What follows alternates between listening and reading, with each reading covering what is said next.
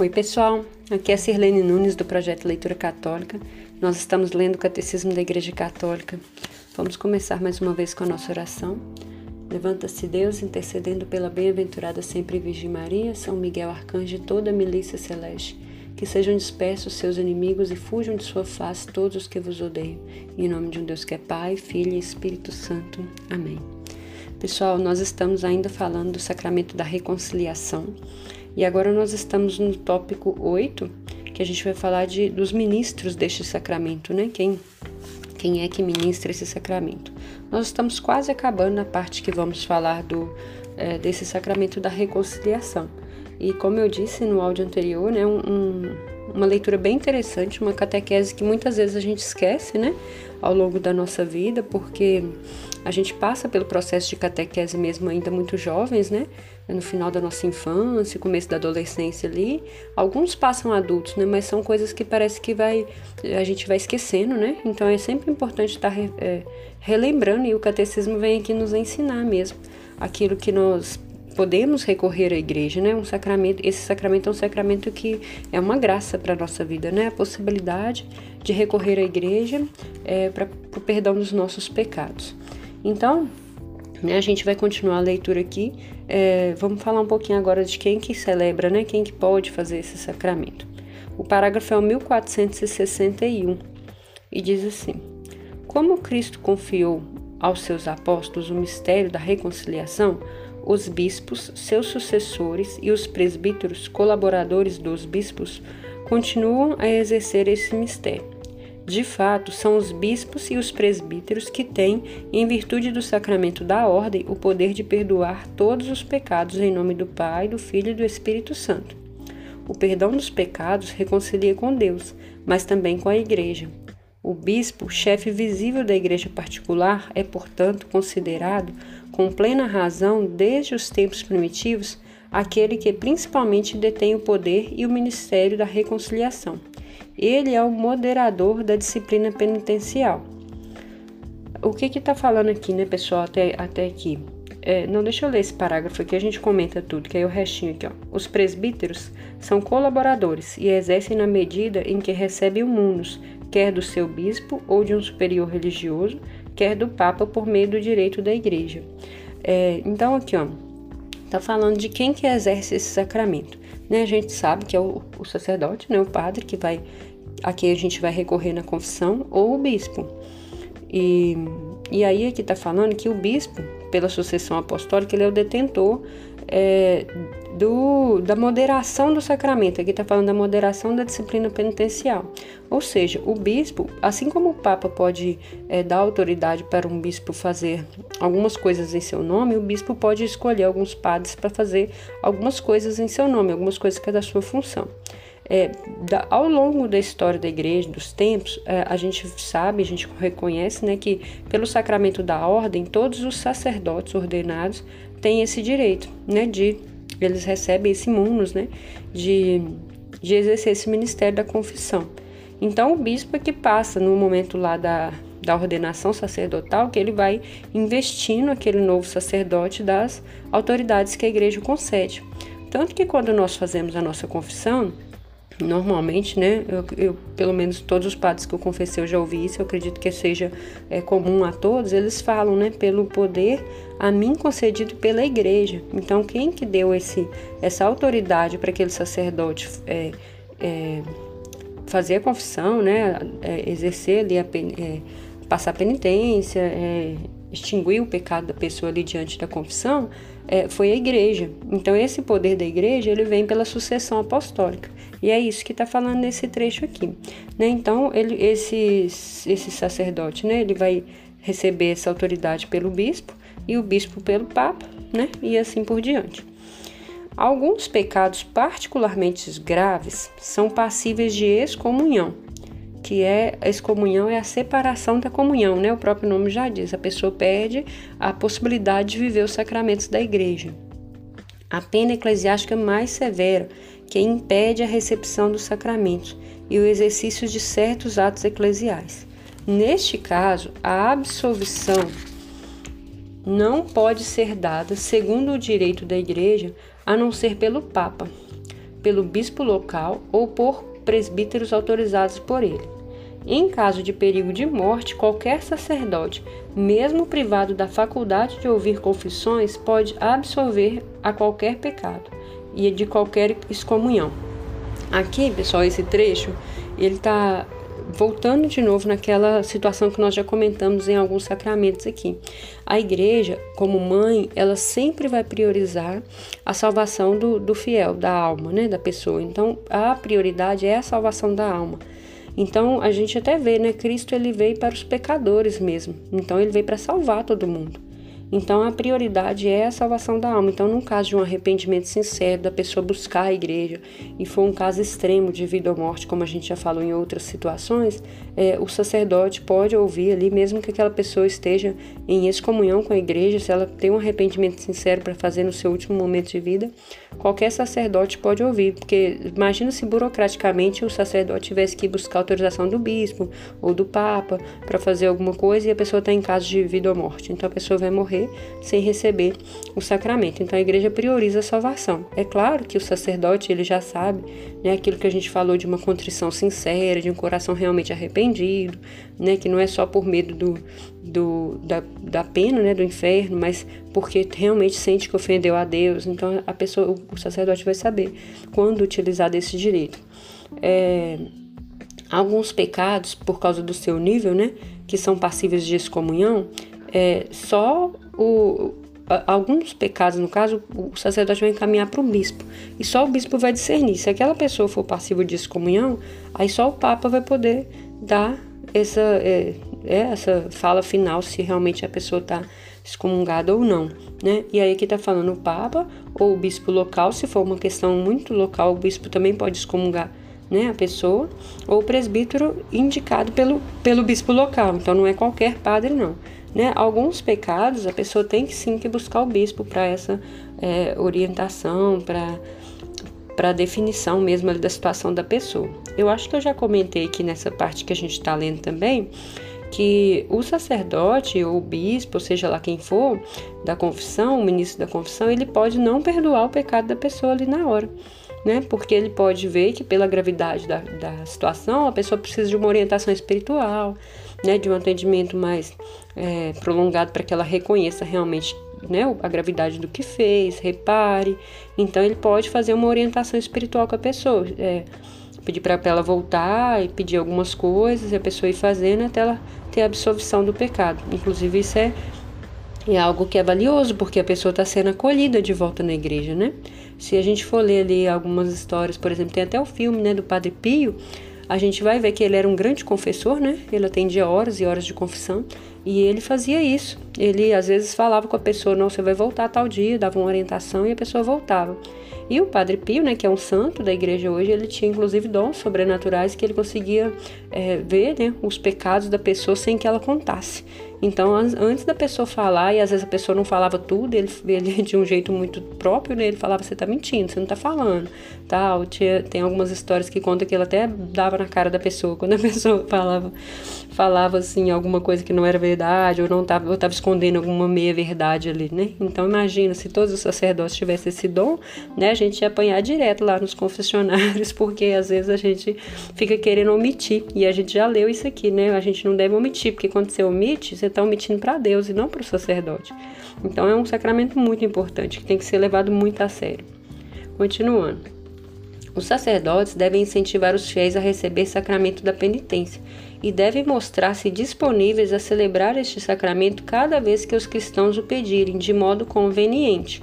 Né? Aí aqui tem até frisando de modo conveniente, né, gente? A gente sabe que o sacerdote está à disposição para atender, mas no momento oportuno, né? Também, às vezes a pessoa quer importunar ou faz, pedir em momentos que não, não são convenientes ou em locais que não são convenientes, né? É importante também o sacerdote ter a oportunidade de paramentar ou mesmo de, pelo menos a estola, né? De colocar a estola para poder atender. Então, tem que ter uma, uma certa conveniência ali, mas sim eles estão à disposição, eles devem estar né, à disposição para atender.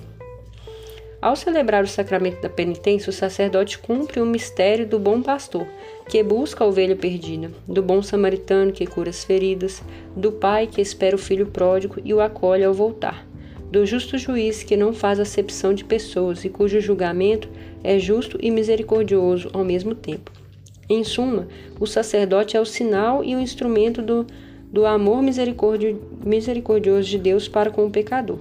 O confessor não é o Senhor, mas o servo do perdão de Deus. O ministro deste sacramento deve unir-se à intenção e à caridade de Cristo. Deve possuir um comprovado conhecimento do comportamento cristão, experiência das coisas humanas, respeito e delicadeza diante daquele que caiu. Deve amar a verdade, ser fiel ao magistério da Igreja e conduzir, com paciência, o penitente à cura e à plena maturidade. Deve orar e fazer penitência por ele, confiando à misericórdia do Senhor. Então, aqui, né, pessoal, um parágrafo inteiro dirigido ao sacerdote, né?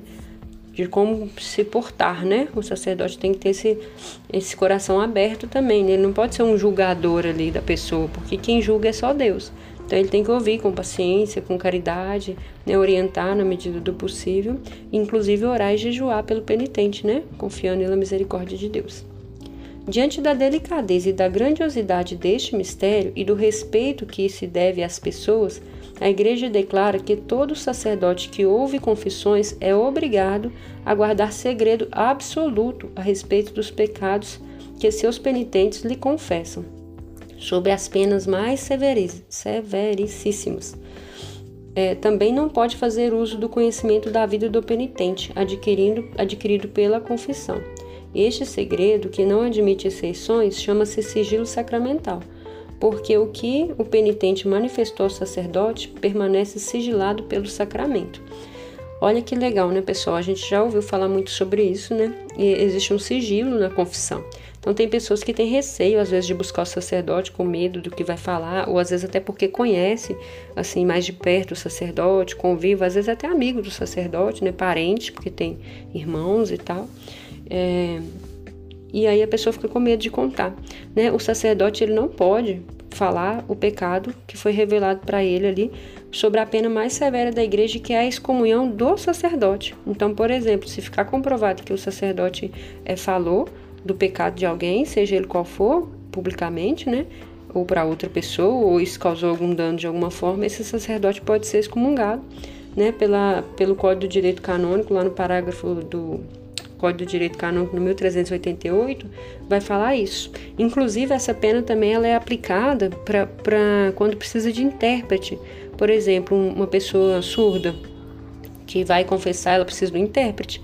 Então, ela precisa ter alguém, um intérprete de confiança, para que ela fale para esse intérprete, e o intérprete fale para o para o sacerdote. E esse intérprete fica dentro dessa mesma lei. Se ele revelar alguma coisa do sigilo, ele pode perder a sua comunhão com a igreja também. Então é bem interessante, é bem é, severa também né, a, a punição para o sacerdote. E eles sabem disso. Né? Então, por nada. Então, por exemplo, se a pessoa for lá revelar um crime contra a própria igreja ou um crime contra outra pessoa, o sacerdote não pode ser testemunha disso. Ele não é testemunha dos crimes. Ele guarda em sigilo de penitência e aí ele pode né, tá orando pela pessoa, conduzindo a pessoa, mas aí ele não pode falar. Não pode. Eu já vi até alguns sacerdotes, às vezes assim, até não me li, às vezes eles falam assim, ah, porque certa vez uma pessoa confessou comigo e falou alguma coisa assim, tipo assim, eles não dão nome, não dão indicações de, que, de quem é a pessoa. Fala uma coisa mais geral, dando um exemplo assim, né? Aí eles não estão revelando publicamente. Agora, o revelar publicamente é quando você vai lá e depõe contra a pessoa, né? Fala da pessoa exatamente, de forma que essa pessoa possa ser é, nitidamente reconhecida. Aí não pode. Agora a gente vai para o tópico 9 aqui, que é os efeitos desse sacramento. Toda a força da penitência reside no fato de que ela nos reconstitui da graça de Deus e de nos unir a Ele com máxima amizade.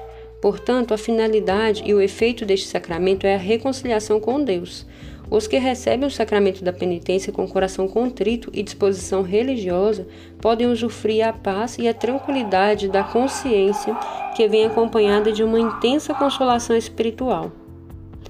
Com efeito, o sacramento da reconciliação com Deus traz consigo uma verdadeira ressurreição espiritual, uma restituição da dignidade e dos bens da vida dos filhos de Deus, entre as quais o mais precioso é a amizade com Deus. Né? Então, o sacramento, a coisa mais importante é voltar a ser amigo de Deus, né? próximo de Deus, porque É, é isso que a gente precisa para a nossa salvação, né? Este sacramento nos reconcilia com a igreja. O pecador fende ou quebra a comunhão fraterna. O sacramento da penitência o repara e o restaura. Neste sentido, ele não cura apenas aquele que é restabelecido na comunhão eclesial, mas tem também um efeito vivificante sobre a vida da igreja que sofreu com o pecado de um dos seus membros. Restabelecido ou confirmado na comunhão dos santos, o pecador sai fortalecido pela participação dos bens espirituais de todos os membros vivos do corpo de Cristo, quer estejam ainda em estado de peregrinação, quer já estejam na pátria celeste. Né? Tem até um ditado que fala assim que quando um membro sofre, todo o corpo padece. Né? Assim como a gente, quando a gente está com a dor em alguma parte do nosso corpo, o corpo todo sente. Então, se tem um, alguém em pecado, e tem, né? Sempre tem, o corpo inteiro padece, né? Sente. Então, é uma alegria quando a gente é, sabe e quando os padres promovem, é, por exemplo, mutirões de confissão, ou quando a gente sabe que as pessoas estão buscando confissão, porque é uma recuperação para todo o corpo de Cristo, que é a igreja. Não devemos esquecer que a reconciliação com Deus tem como consequências, por assim dizer, outras reconciliações capazes de remediar outras rupturas ocasionadas pelo pecado. O penitente perdoado reconcilia consigo mesmo no íntimo mais profundo de seu ser, onde recupera a própria verdade interior. Reconcilia-se com os irmãos que de alguma maneira ofendeu ou feriu. Reconcilia-se com a igreja e reconcilia-se com toda a criação. Neste sacramento, o pecador, entregando-se ao julgamento misericordioso de Deus, antecipa, de certa maneira, o julgamento a que será sujeito no fim da vida terrestre, pois é agora, nessa vida, que nos é oferecida a escolha entre a vida e a morte, e só pelo caminho da conversão poderemos entrar no reino do qual somos excluídos pelo pecado grave. Convertendo-se a Cristo pela penitência e pela fé, o pecador passa da morte para a vida, sem ser julgado, como está em João 5:24. Esse trecho aqui é super importante, pessoal. A confissão, então, esse sacramento da reconciliação, ela antecipa, né? Aqui está falando, antecipa de certa maneira o julgamento privado, né? Nós falamos disso quando nós lemos lá o creio, né? Cada um de nós vai passar por um julgamento privado, né? Quando morrermos, né? E esse, a, o sacramento da reconciliação, ela como, se, como que antecipa, porque os pecados que forem perdoados na confissão estão perdoados. Eles não vão ficar lá na nossa lista de, de pecados para ser purificados, por exemplo, no purgatório. Então eles vão ser como que apagados mesmo. Então até São João Paulo II falava isso, né, que é, é como que antecipar o juízo particular. É uma oportunidade você aliviar a sua lista quando você fizer a sua passagem. Então a gente tem que estar tá buscando esse sacramento cada vez mais, fazendo boas confissões, né, reconhecendo mesmo os nossos pecados e, e confessando em, em, em, tempos mais curtos também, né? Porque quando a gente deixa passar muito tempo sem confessar, a gente tende a esquecer o que a gente cometeu. Então, um bom exame de consciência é bom que seja em tempos mais curtos, né? Até porque se a gente fizer um teste básico, assim, perguntar o que, que você é, comeu uma semana atrás, é capaz da gente não lembrar né? Então a gente tem uma memória curta mesmo, então é bom que a gente faça um exame de consciência em menos tempo.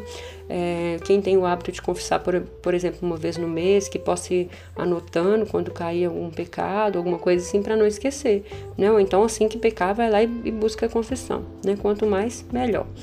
É, aqui também está falando uma coisa muito interessante, que é, a gente tem, nos é oferecida a escolha né, entre a vida e a morte porque a vida é eterna, como nós já vimos, né? A gente é, morre, o corpo físico, mas a nossa alma tem a possibilidade de ganhar o céu, que é a vida eterna.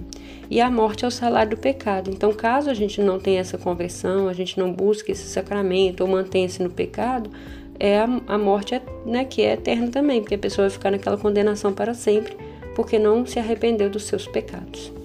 Pessoal, hoje a gente vai parar por aqui. No próximo áudio vai ser o último sobre esse sacramento da reconciliação e a gente vai falar das indulgências, da comunhão dos santos, né, que é uma parte muito legal também. É, eu espero que essa leitura de hoje esteja enriquecendo sua vida espiritual, que você esteja desejoso de buscar a confissão e Deus te abençoe. Em nome do Pai, do Filho e do Espírito Santo. Amém.